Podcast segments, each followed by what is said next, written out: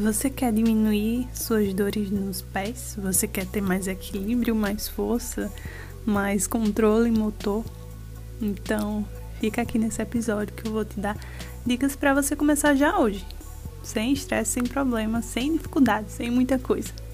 Para quem chegou aqui agora, meu nome é Mariana Cavalcante, eu sou fisioterapeuta esportiva especializada no atendimento de corredores.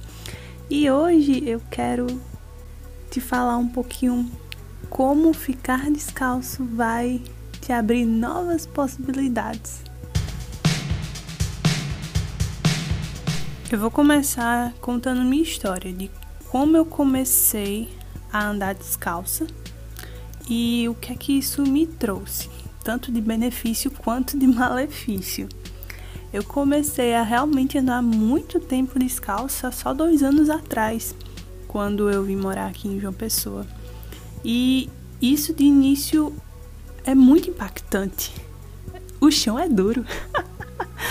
Você coloca o pé no chão e é desconfortável, é estranho, é sujo e demora um pouco para se acostumar realmente. De quebra eu tive facite plantar. Sim. ficar descalço me trouxe facite plantar porque eu queria ficar descalça. Então eu não fiz uma transição gradual de ah, vou passar um tempo descalça, um tempo com a sandália mais confortável que eu estava acostumada. Não, foi direto no chão e os meus músculos não estavam fortes o suficiente para isso, para esse estímulo constante. E outra coisa, eu comecei a também a andar mais na areia, a andar em superfícies ainda mais rígidas, alguns paralelepípedos, e isso estava é, sobrecarregando o meu pé. E aí eu tive facite plantar, tive que dar uma maneirada em andar descalça até os meus pés se acostumarem. Fiz exercício para o pé, ainda faço hoje, mas naquela época eu tive que fazer bem mais intensificado, tanto, tanto o trabalho de fortalecimento quanto para melhorar a mecânica, melhorar a mobilidade do meu tornozelo, que não era tão boa. Quem me vê agachando de cócoras acha que sempre foi assim, né? Não, meu filho. Eu não chegava na metade do agachamento, mas a gente fala sobre isso outra hora. Certo, eu comecei a andar descalça porque eu queria ser aquela que andava descalça e era legal, mas teve essa questão, essa dificuldade de início.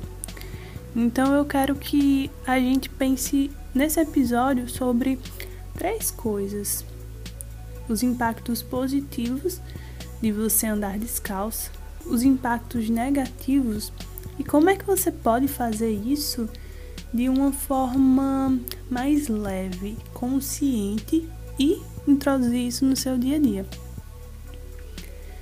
Vamos falar de benefício de andar descalço. Dá para você fortalecer a musculatura andando descalço? Com certeza.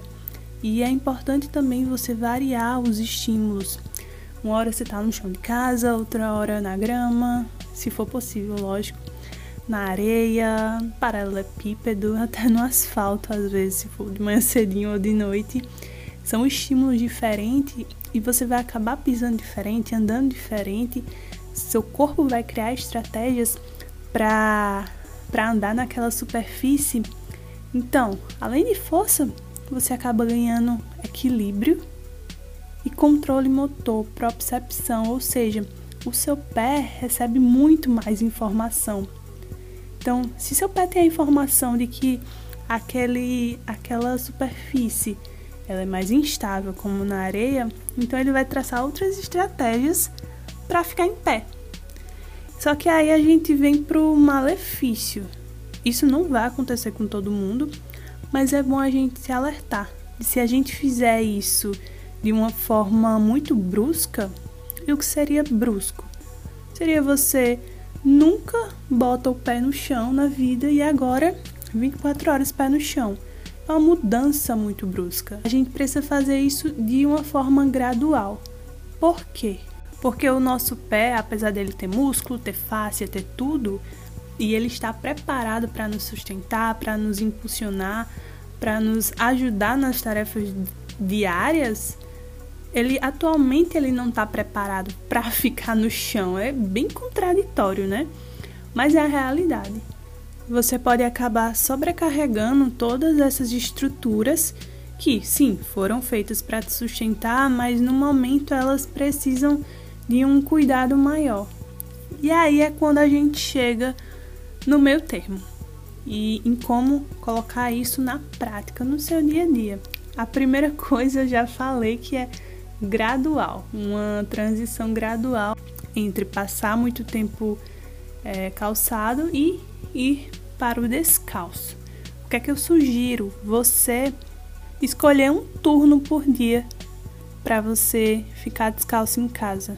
Se você for treinar ao ar livre, você pode ao final do treino dar uma andadinha de alguns minutos com o pé no chão. Isso também já vai ajudar. Alguns minutos por dia já é benéfico para o seu pé.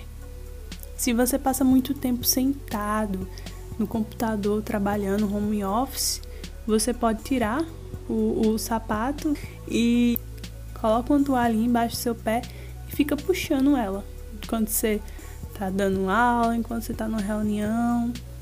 E não sei se você percebeu, mas não é só sobre colocar o pé no chão. É também é também sobre você acreditar que, que esse é uma forma natural de você cuidar do seu corpo, uma forma até de você cuidar do seu corpo sem tanto esforço, porque vai ser algo introduzido no seu dia a dia, você vai acabar nem percebendo, mas você sente falta quando você coloca um, um sapato mais fechado, uma sandália de dedo, você vê que é diferente, que você não, não tá atento a tudo que está acontecendo no seu pé e o seu corpo reage diferente.